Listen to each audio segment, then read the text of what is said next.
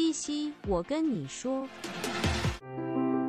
这里是 CC，我跟你说，CC，我跟你说是一个 Creative Coding 台湾互动城市创作台湾站的 Podcast 节目。我们会在这里讨论城市创作的故事、概念和相关知识、最新消息，也会邀请 Creative Coding 领域的前辈们一起来聊聊。希望透过这个节目，能让更多人了解和探索 Creative Coding 的世界。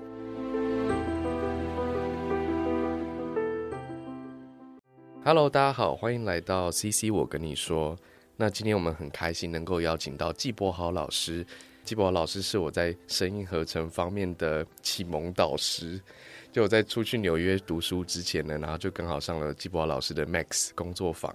那从那之后，我们的交集就大概是，诶，一直在用声，就是城市啊，或者这种生成式的系统去产生声音。那季博华老师在声音跟创作上都非常非常的资深，而且也在海外有不管是去 MIT 读书啊，还是在台湾在经营的各种事业，我觉得都是非常有趣的。所以我们今天请季博豪老师来自我介绍一下。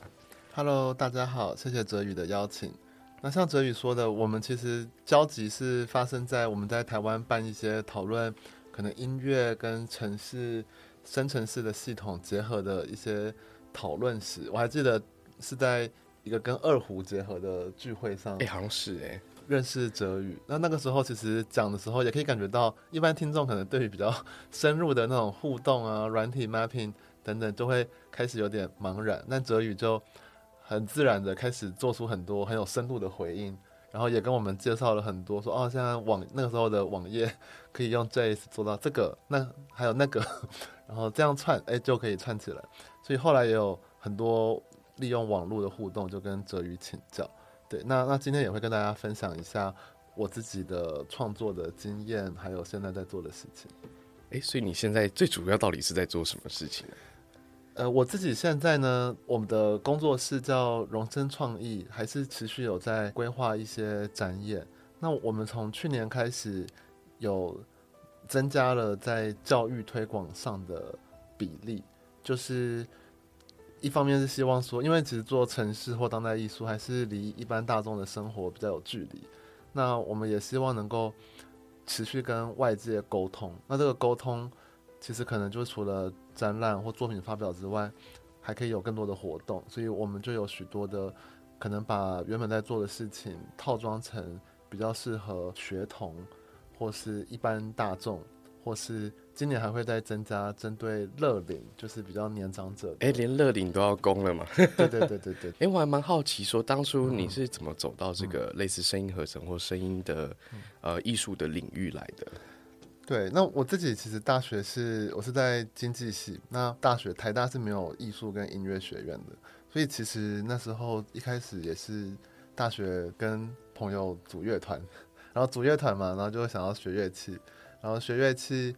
那练乐器真的乐器要练很久啊，所以那时候一般一方面就有接触电脑编曲，那当然也会接触到合成器的使用，那合合成器就很像很多东西像在计算。会让我觉得也还蛮有趣的。我本来就不算特别排斥数学，就是或或者说我对数学还算有一些兴趣。合成器的应用刚好它就可以跟很多你知道的一些可能物理啊、数学的规则合起来。那合成器有很多，它其实就是控制嘛。你怎么控制？你要怎么去 mapping 的旋钮啊、推杆这些控制项，然后到不同的参数。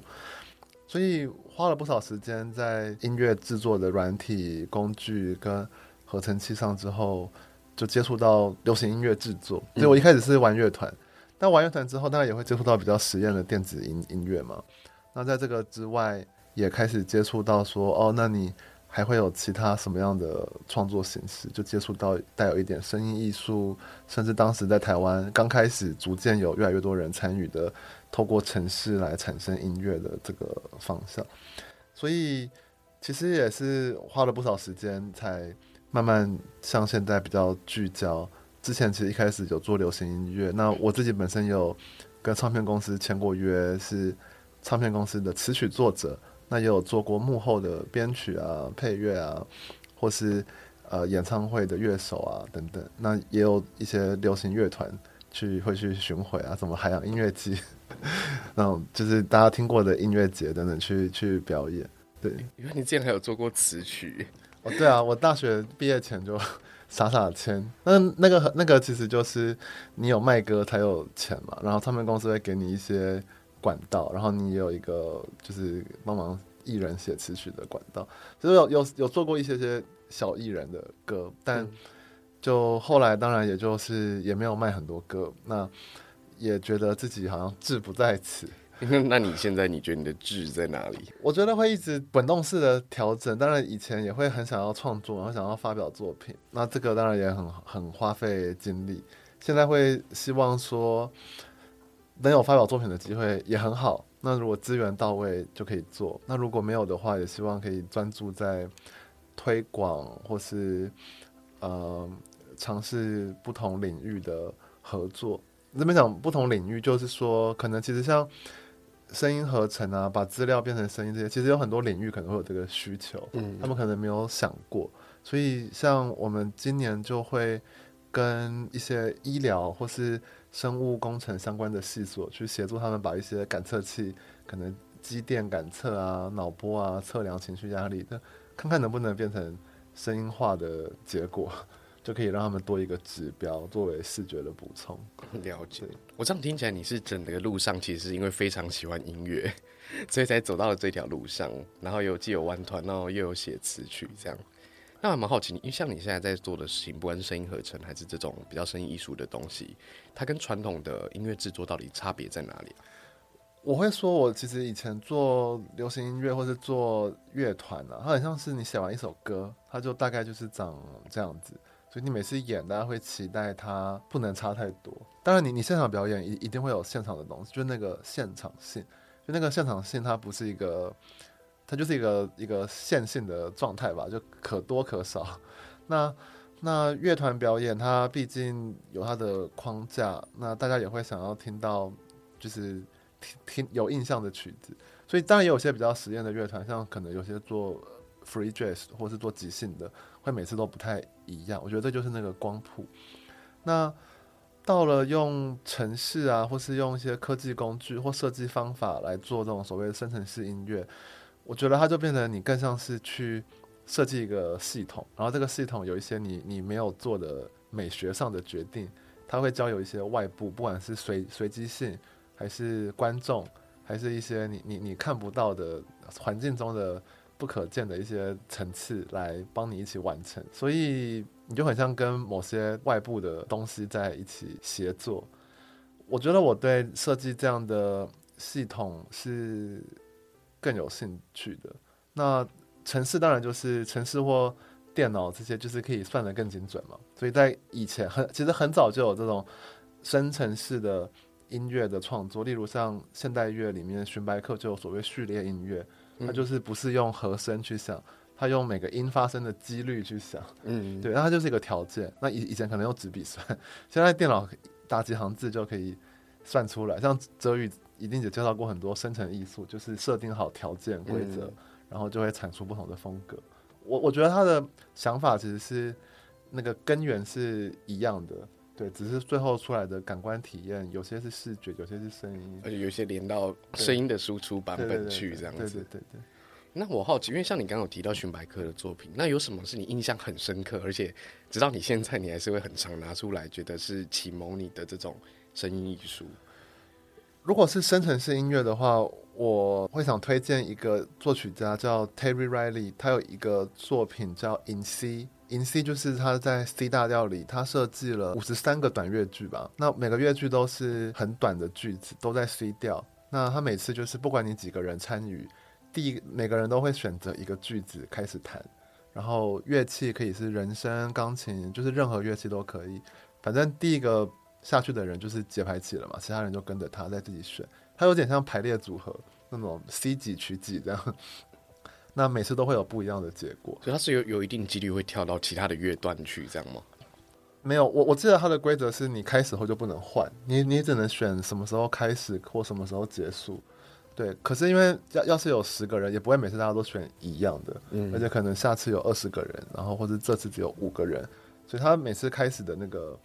和声跟支度都会因为一些，比如说参与人数啊、选择的乐器啊，就会不太一样。但它当然，它它不是那种。会一直有随机性发生的，它没有扩充的，它不是一个会演化的系统，它是一个封闭的生成系统。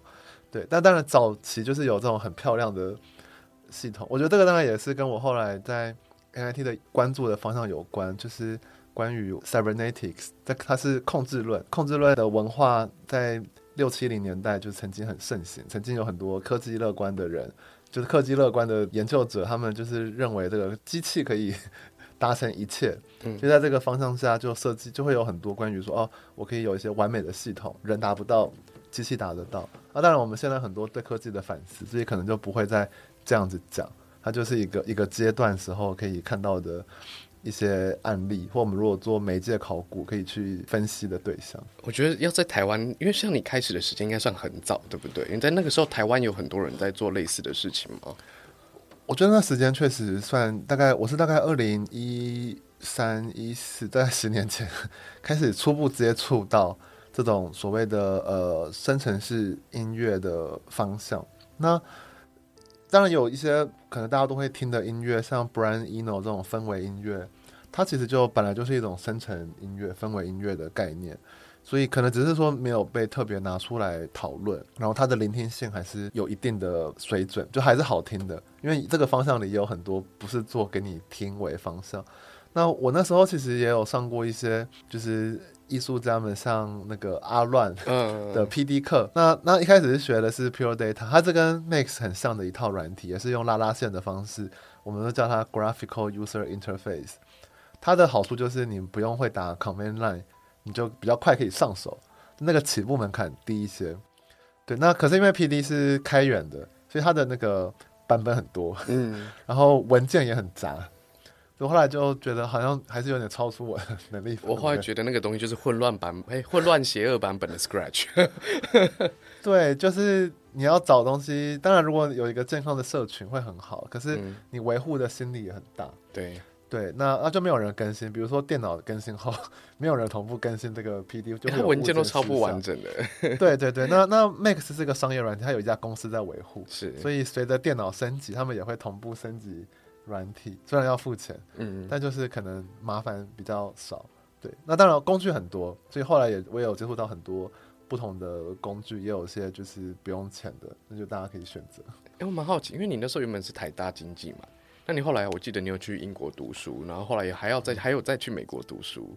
那这两段中间，你分别是在这些呃经历跟环境，你觉得有对你的不管是创作还是学习上有什么样子的帮助？我去英国的时候是在呃伦敦大学的有一个叫 Goldsmith 的学院，它它也是一个大学了，它就是属于伦敦大学系统。然后我是去它的音乐学院里面念一个音乐硕士。那它的音乐学院是当然就有很很传统的演奏，然后也有作曲。那他们有一块当时这个方向就是希望结合科技的作曲。对，那这个 pathway 后来就没有了，他后来然拆 没拆掉了。对对对，我我念完之后，他就因为有一些课程设计上的，我觉得有有一些问题，他就拆成两个方向，一个是声音艺术，嗯然后另一个是流行音乐的硕士，就把这两个分开。哦因为他本来收的时候，像我我当时去，我其实是用我的流行音乐背景去申请。嗯那英国很多学校，如果你跨领域要多念一年的 pre master，所以我我就没有我就不想多花一年，因为要多花钱嘛。那我就用我的唱片公司的工作经验，因为我我有签约嘛，所以我他就可以开证明，所以嗯，满三年后就可以 直接申请，所以就用这个去申请音乐学院。那那那个结合科技的创作，当时他就是同时有收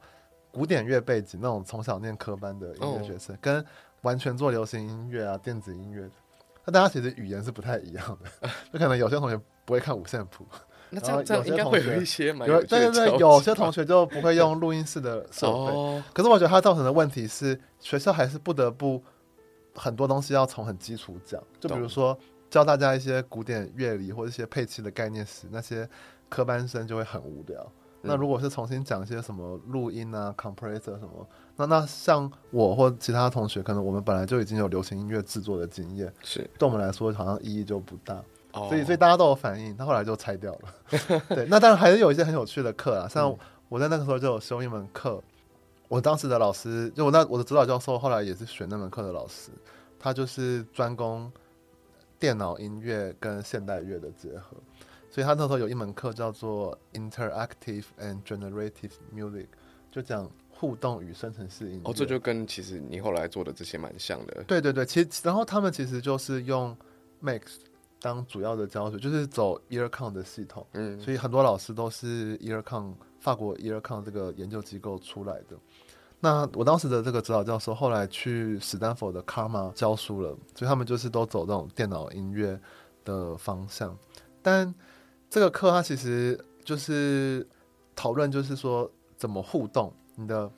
音乐可以怎么互动？那之外还有怎么生成？所以互动跟生成其实是两个不同的事情，要把它包在同一门课里面去做分享。那我在那个时候其实才比较开始认真的。使用 Make，然后也当然也是才看到说哦，因为在台湾可能很多人就拿它说拿来处理一些数值，嗯，或者是拿来当做两个工具间数值 mapping 的一个中介，嗯，比如说从哪里先进来，然后再输出到控灯的，就是做的比较少。我觉我觉得对于完全没有经验的人来说，可能连 Max 是什么都有点模糊。你觉得 Max 你要怎么样比较直白的去 讲解它是一个什么样的软体？对，Max 它其实是一套程式工具，然后它是用拉拉线的方式，好像用流流程图来帮你实现你的想法。常听哲宇节目的人应该就会知道，所谓生成艺术，就是比如说你要画一个圆，你不是直接画一个圆，你是宣告一个 可能一个圆周率，就是对。那那 Max 也是一样，你要发出一个声音，你是宣告它的频率。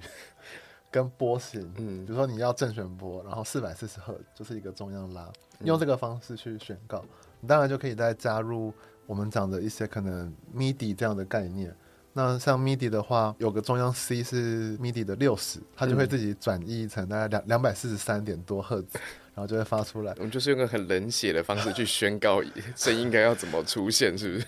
对对，那那当然就是这个为为什么需要这样的工具？它就是在音乐学院里面，为什么这些音乐科班生他们要学？因为现代乐有很多会做到一些可能特殊的效果或微分音，那软体怎么样都比你用人去想跟算快，所以如果像这样的方向，就是它的一个优势。我觉得 Max 的话。诶，它有点像，就如果早期有人用过三 D Max，而且我又拿了一个更冷门的软体来举例，对，就图形化的界面，它就是用节点的方式来编辑，比如说，呃，它可能会有个节点是一个球球，那第二个节点叫做移动，那第三个节点叫做上色，所以你把这几个移动就接起来之后，你就可以做出一个会移动而且会上色的球球，然后可以再接入一个额外的节点，比如说是滑鼠的位置。嗯那你就可以用滑鼠的位置去控制这个球球在空间中移动，并且在有不同的颜色这样。那我觉得 Max 的概念就有点像是呃非常混乱、邪恶、复杂版本的这个东西。就是你记呃，我刚开始碰的时候，其实也是上季博老师的课嘛，然后有做一些比如说合成键盘的声音。我当时就想说，哎，应该不会太难吧？然后你就会发现，你要产生一组 keyboard 上面的声音，你要先取得它的 MIDI 的数字是什么。然后把数字 map 到它的频率，然后把频率丢到那个 sine 波上，然后再把每个 sine 波都是这样嘟的声音，你要再把它包一个波形，比如这样嘟嘟，然后它就变一个一个音，然后最后再用那个键盘去触发，可能够完整的看到声音波形后面的组成的方式。那我觉得虽然说很复杂，但是对于工程人而言，其实会有一种快乐的。它对你来说有快乐吗？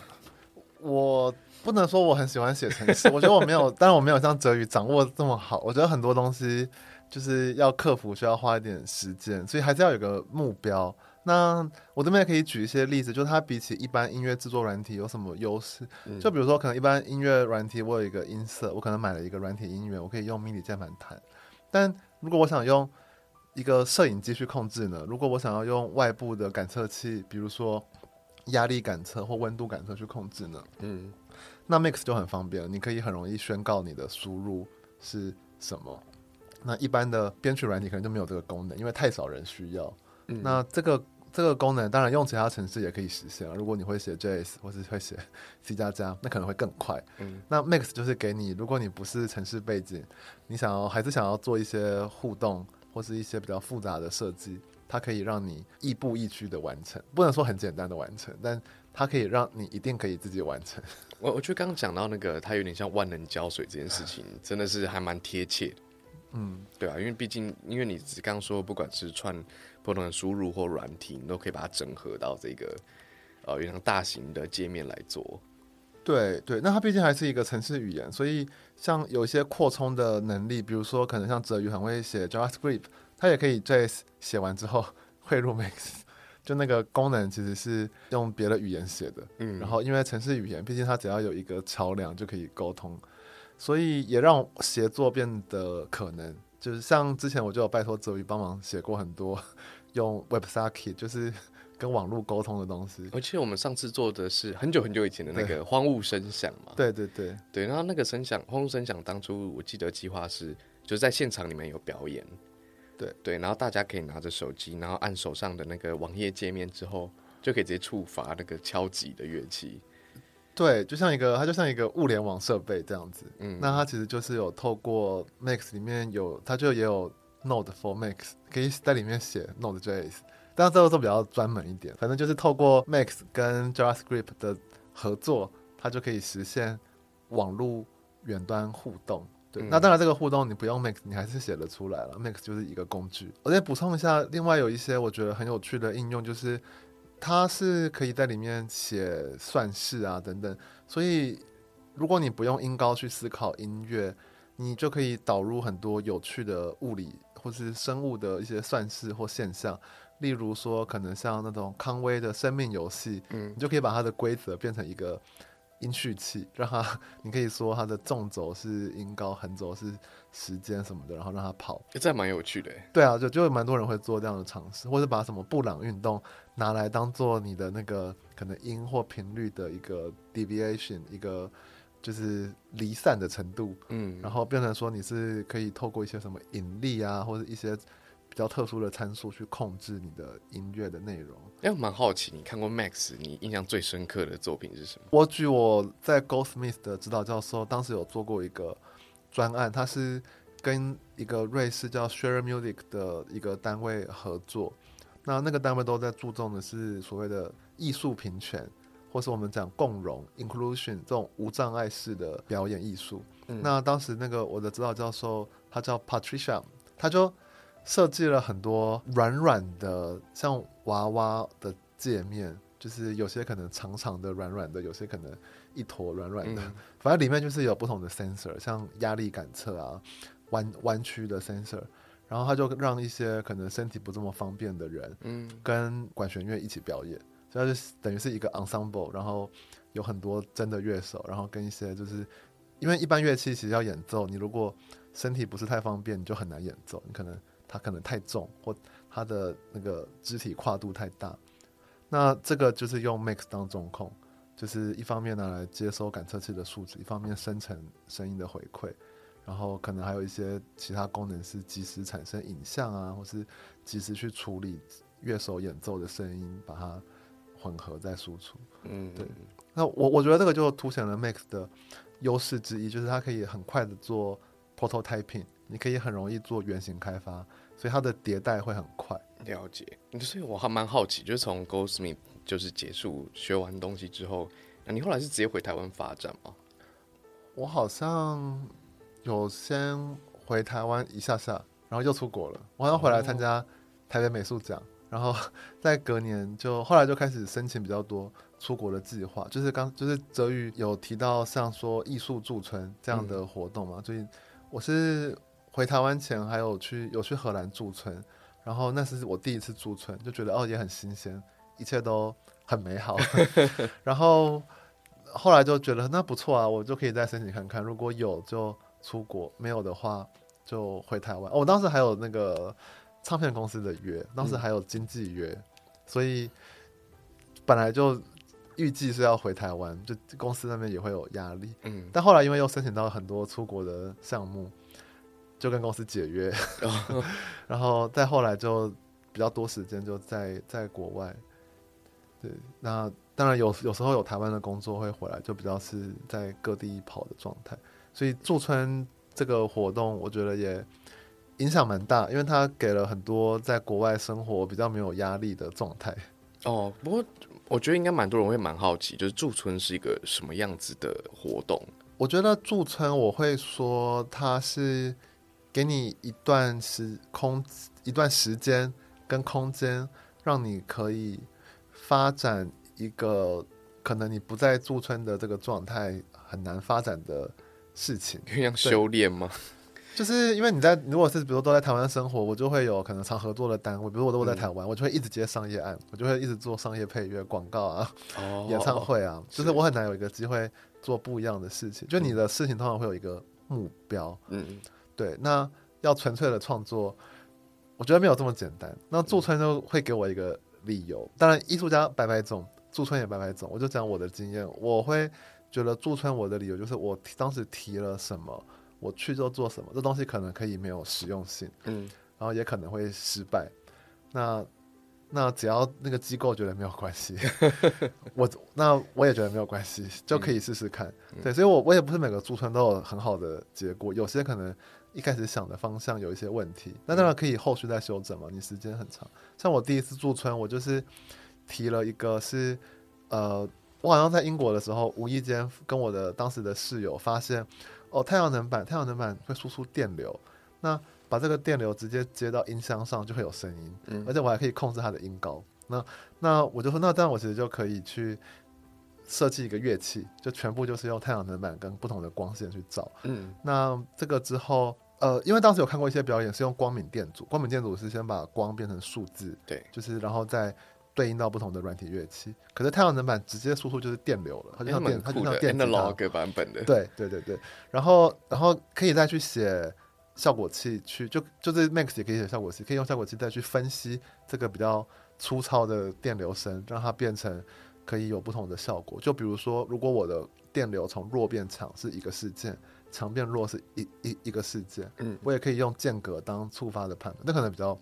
艰涩一点。嗯，泽宇可以再帮忙解释一下，就哦是设定这种条件，你就可以做到比较复杂的控制。对，那但我觉得有点像，你就把它当成太阳能板是原始的乐器，对然后你中间可能会过一些像 reverb 啊，嗯或是一些，你刚说有有，就是它是不同情况下触发是什么？就可能比如说，因为它原本音色就是那种电流声，很像你直接导线插音箱那种声音、哦，啊。我想要过不同效果，嗯，我就可以说，比如说我的光越来越强，哦，我的电流就会有弱变强，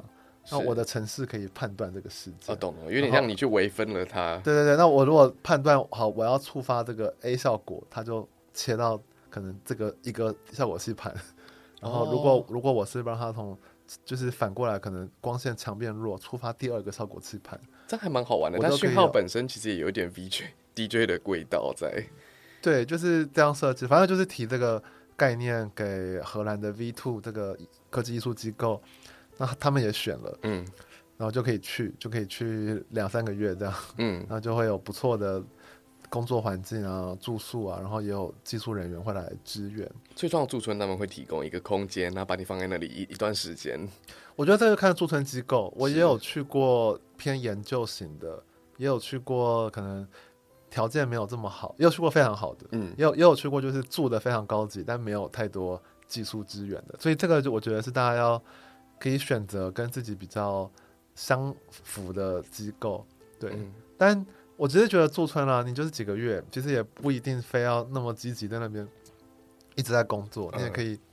体验人生，没没有错，对，因为创作嘛，就时间其实拉长，嗯。你都会有很多时间，重点是能持续，所以我觉得在那边，我一开始驻村都很认真，就是会想说，我在这边几个月好不容易有时间，我要学一个新的技术，嗯。比嗯，如说当时就想说我要学，我还要在那边学什么 Object C，现在都没有人写了吧？这个太硬了吧？对然后写一个 App 来控制，但后来就是学的也是哩哩啦啦，嗯，而且后来就没什么人用 Object C。呃，对，确实，对，那那反正就我觉得当时就是这样做，那然后也是 V two 的驻村是当时我去的时候是六个国家的艺术家会在一起工作，嗯那你就会看到其他人在做什么，然后也会交流，然后他最后就要你办一个展览，所以这个那个其实是我第一次被迫要展览，因为我我本来提的也只是做一个乐器，那他们想要展览嘛，我就跟他们讨论，后来就做了一个互动的声音装置。嗯那当然有这种展览经验后，后来就陆陆续续就开始有其他的一些展出的经验。嗯，对，因为毕竟变成展览，其实还是有一些调整，它跟你只是做表演或是做一个自己用的工具是不太一样的，所以这个是我觉得蛮重要的转折。那后来有陆陆续续去过其他一些科技艺术机构驻村，像西班牙的拉波罗跟普拉多媒体艺术中心，嗯，然后跟英国的 Fact，在这之外，其实也就是到这个时候开始就接触到所谓台湾的那种科技艺术吧。这个科技艺术，我觉得就跟音乐蛮不一样的。科技艺术的主体，我觉得还是艺术，而且是视觉艺术。嗯，音乐就变成是一种体验吧。那就我自己觉得，我也有就是尝试去了解它。那这个过程也不会说排斥，所以就这些经验的累加，也注入了很多可能跟以前做流行音乐、玩合成器、电子音乐这些不同的 input，就不同的养分。嗯，对，那当然也就影响到现在在做的事，跟泽宇有提到，后来有去麻省理工做的研究。嗯，这不过你念完之后，然后有各种驻存，那你在台湾也有一个荣生创意成立的背景是什么？荣生创意我是大概二零一七年底成立的，我是当时觉得说自己一个人还是能力很有限。那我其实后来回台湾的时候，也有在，六不像在科教馆、在数位艺术基金会不同地方有可能有些工作坊开课，或是参与很多活动，希望能够推广这个方向。因为我我觉得在台湾还是有很多，比如说艺术是由很多单位来支持的，那么就有分类。那你如果你做的是带有一点生成或是科技应用的音乐，它算音乐吗？我觉得在十年前其实还不算。嗯我后来都变成当时是透过视觉艺术这方面的资源来发展一些哦作品，就是包括驻村等等都是对。但我我觉得现在已经相对开放很多了，就是觉得现在的很多年轻的创作者已经有很多资源，而且音乐的那个包容性也变大了。所以我回台湾那时候就觉得那要推广啊，我也希望可以有一个团队，嗯，那跟外界沟通，然后也可以比起一个人能够承接更多的事情，嗯所以就有成立自己的工作室。一一开始比较像是工作室，那做的也就是可能像是声音装置啊，嗯、一些展演啊。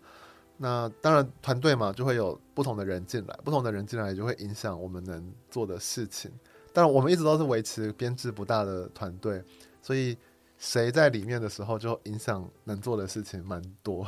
哎、我蛮好奇哦，就是在台湾，在哪些领域可以看到这样子比较生成式音乐啊，或是声音装置的应用？我觉得现在的话，像空总的 C Lab，他们其实应该多多少少都有一些呈现是跟这方面有关，可能不是全部，因为空总声响实验室是跟 EarCon 合作，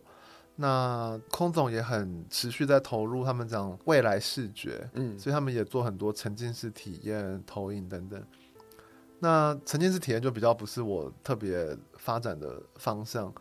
但他们 EarCon 那一块，包括多声道等等，就也算是我以前蛮常去尝试做这样的作品。就像那个半球体，对对对对，他们有他们有好几个有大的空间，小的小小的球体，我觉得那边可能会有一些类似的东西。那其他人在做的，我觉得像 life coding 其实多少也算吧，他们就是更纯粹的 用程式去生成音乐。嗯，对，那那个也是一个，我觉得台湾越来越多人做，就会越来越蓬勃的一个一个方向。对他们那种，其实我觉得也也也算是，就像之前东玉他们来分享的 life coding 的计划，嗯那有一些音乐系所可能也有，例如像交大，应该就有一些老师跟研究生会做。是对我，我觉得是比较少从可能从音乐本位出发的会比较少，就是大家最熟悉可能就是像北艺的那种新媒体嗯艺术这样子，就是比较从视觉艺术出发的创作，绚丽的效果。像这种用到商演的场合，他们会出现在像魏武营这种，比如说实验型的剧场吗？还是还有其他的地方我们可以去看到这样子的应用？我觉得如果是 audio visual 的话，应该就是普遍接受度蛮高，因为它有它的娱乐性嘛。嗯可能有些演唱会哦也会使用，或是 live house 也会用。那那像台东歌剧院，好像今年就有一些活动，会有国外蛮有名，像 Max Cooper 这样子的人嗯要来台湾。对，然后有些艺术节会找像池田亮司嘛，台湾蛮爱找的。对，沉浸视觉啊，那种就是 audio visual，我觉得算蛮常见。那但是如果是偏向比如说音乐界面的设计，嗯，这种开发，我自己也会想知道什么地方可能会有。也还在探索的，对我，我觉得可能会有一些不同的讨论，时不时会跑出来，分别落在不同的领域。比如说，可能有讨论记谱的，嗯那可能是透过一些表演艺术的资源，或是呃视觉艺术的资源。那也有一些是可能比较偏向古典乐，然后穿插一些我们讲电声，嗯，他们他就是古典乐会把它讲说是那种电声加元音乐器。那这里面当然有也会有一些呃很专业的老师跟创作者在在里面，所以我觉得就是可能散落在不同领域，可能有些音乐会在魏武营啊或歌剧院会有，那嗯有有些可能空总支持的计划、生产实验室支持的计划，也有时候会有。那像可能北艺、南艺、清大这些有艺术学院的系所，有时候也会纳入。我觉得它会被考量到说，可能作为艺术展演，然后又嗯带有一点科技艺术这样的方向时，它的组成力就可能都会有一哦定的比例。入一点这对种对对对对互动对科技或互动科技跟跟声音结合的元素，了解对。哎、那我蛮好奇，就是因为你在台湾发展了好长一阵子嘛，然后后来我记得你是什么时候去去 MIT 那边有在进修？我是二零一九一九年去的时候，MIT，是什么样的契机让你去那边进修？然后你你有没有什么目？当时在那边有没有什么在寻找或学习的目标？我觉得去 MIT 一方面当然是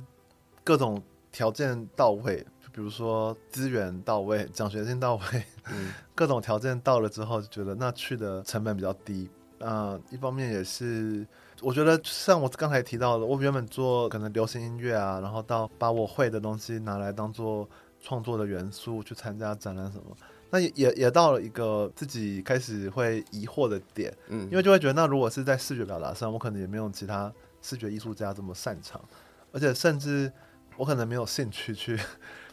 花时间提升这一块。就嗯就比起去把这个视觉做好，我会希望它的这个本质，就是可能这个系统啊等等，我希望它可以被更优化。嗯然后当然也发现自己的兴趣啊，就一开始以为自己喜欢做编曲、录音啊、流行音乐，嗯后来发现好像也没有，我更喜欢设计产生音乐的系统。哦然后又又进一步发现说，这个其实它有很多的脉络，比如说它跟早期的系统艺术，刚才提到的控制论有关。那 NIT 的传统之一就是控制论文化，那这个就是我就想说去的话，也许也可以更知道自己到底在创作上想发展的那个方向是什么。嗯，所以你在那边是待一年的 program 吗？我待了两年多，然后又再多留一年，就是其实应该有到三年在、嗯在波士顿。我我我那个 program 它全名叫艺术文化与科技 （Art, Culture and Technology）。那它也是它跟 Media Lab 是在同一栋，那嗯也算是一起上课。所以修课的话，我就是有选了不少。我那时候修课的策略是这样，就是我可能我有我有些同学很有方向，他们可能比如说我就是想做劳动，嗯他就全部只做相关的事情，或者我就是要做生物艺术，就会全部只上那个方向的课。那我的想法是，我是来厘清自己到底想做什么的。嗯我就会选一些可能跟自己本来差异比较大的课程。那我那时候修了很多太空相关的课，然后也有上一些建筑学院的课，可能它还在慢慢发酵吧，不能说一下子变化很大，但就是可能会影响一些作品的方的的方向。当时你最印象深刻，我觉得最好玩的有哪些课啊？最好玩的课，我会说是无重力飞行。哦，上太空那个，那个，对对对，他他是从他是太空 MIT 的太空研究组别，然后他会让被选上的计划可以去参与一个无重力飞行。它没有到太夸张，它从平流层顶嗯 一个飞机快速往下坠，你就会获得无重力的状态，嗯，然后会重复二三十次，大概 重复这么多次吗？大概会有大概八分钟上下的无重力状态。哦，那整个飞行要两个多小时。嗯哇，对，那这个我当时提的就是无重力下的乐器可以怎么设计，所以嗯一方面就是会整一些数据，然后一方面提一些构想。嗯因为无无重力下，其实你光是比如说你要好好的把乐器拿好，都会有点困难，嗯，因为会有惯性，所以你很难控制，所以你把它绑在自己身身上。嗯对，那另外有一些课，我觉得印象深刻是，我那时候有参与一门课程叫艺术家的方法论，然后它的逻辑是，如果你是艺术家，但是你又是一个跨学科的艺术家，嗯或者你想要纳入其他学科的知识，你就会需要知道其他学科的方法论。嗯，就大部分的科学都会有方法论，不管是田野调查还是社会科学方法、质化或量化的分析，你要建立一个自己的方法论嘛。可是你毕竟是做艺术，你不是真的在做科研嗯那种基础科研那种很严谨的，所以你也不需要真的到这样，因为那会让你的创作很被限缩。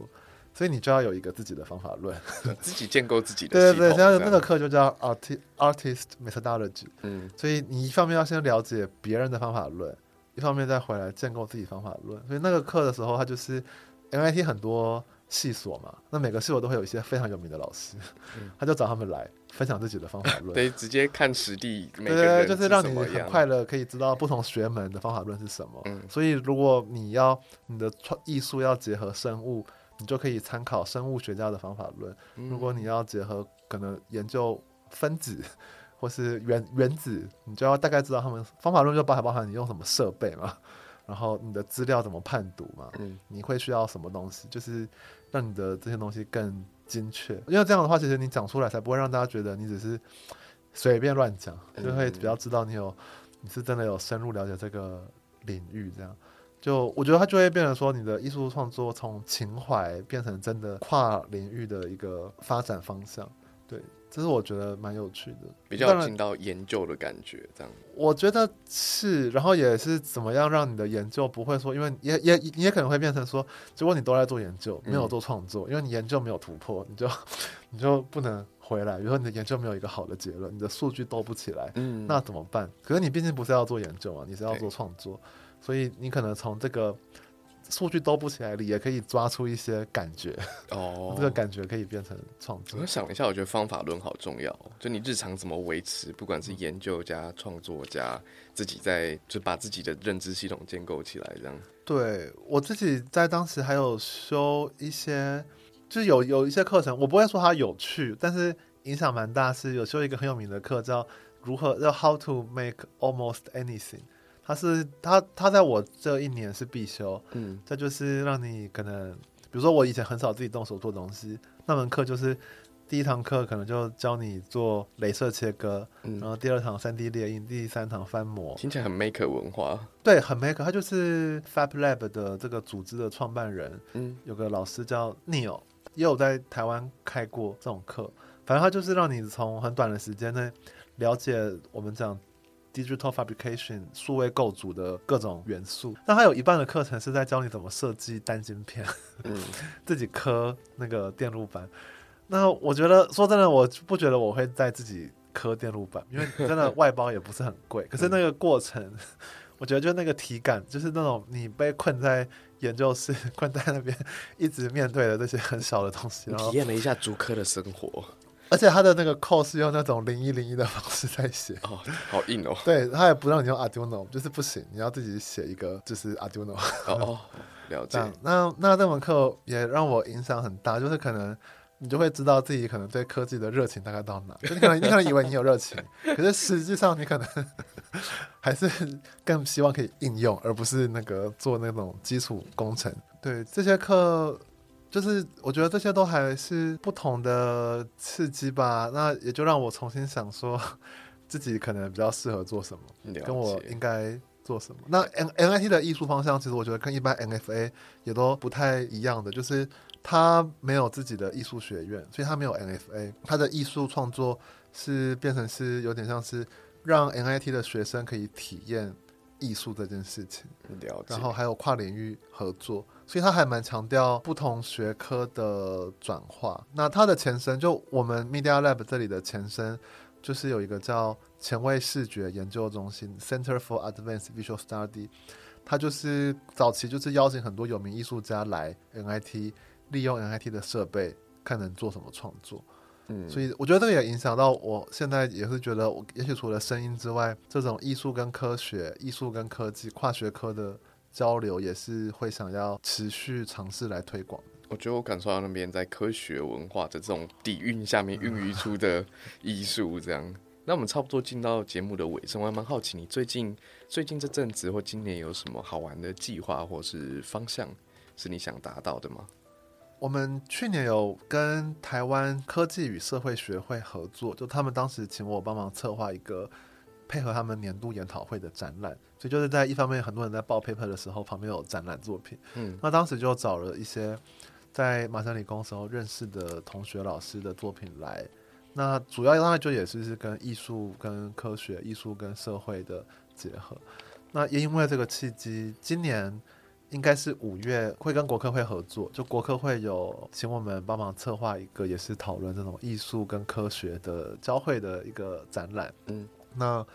地点会在科技大楼的一楼，就是国国科会的一楼。那到时候也可以来看看这种跨学科的合作会有什么火花。我们会邀请一些国外的艺术家跟一些台湾的团队。我好奇你，那你在那个到现在，你找到你的方向了吗？广泛的探索之后，而我去年开始才有比较多时间在台湾。就我去年是我很多年来第一次，第一年在台湾时间比在国外多，也就是有重新在想，我会觉得艺术创作跟科技艺术就通常会很亮丽嘛，就很多很 fancy 的。活动什么什么，那我觉得我会想要它可以更落地一点，所以我们这一年应该也会持续发展教育推广的活动，跟比较偏向带有实用性的研发吧。所以刚才有跟泽宇提到说，会有一些跟医疗啊，呃，就是生物科技这种细所的合作，就是也会希望可以可能可以回来专心做一些研究跟发展，对。这个这个这个不能说是我，我不知道我会不会做这个很久。那至少我今年会希望说，因为因为发表作品其实还是有很多对外，比如说你要宣传，你要 promote，对，那这个其实也会耗掉精力。然后我就想要有一些时间，我可以回来专心，比如说把这些系统嘛，这些数值怎么 mapping 这个体验，或是就是针对这个很就是这个很具体的东西把它研究好，然后再来发展下一步。了解，期待你接下来的计划跟作品，这样。谢谢泽宇。对啊，好啊，那我们今天这一集的 CC，我跟你说就差不多到这边也要结束喽。非常感谢季伯豪老师跟我们聊超多很有趣、很宝贵的经验，真的很难听到这类型的分享。对，希望之后可以再多交流。没问题。好，那我们就到这边结束。CC，我们下次再见喽，拜拜拜拜拜。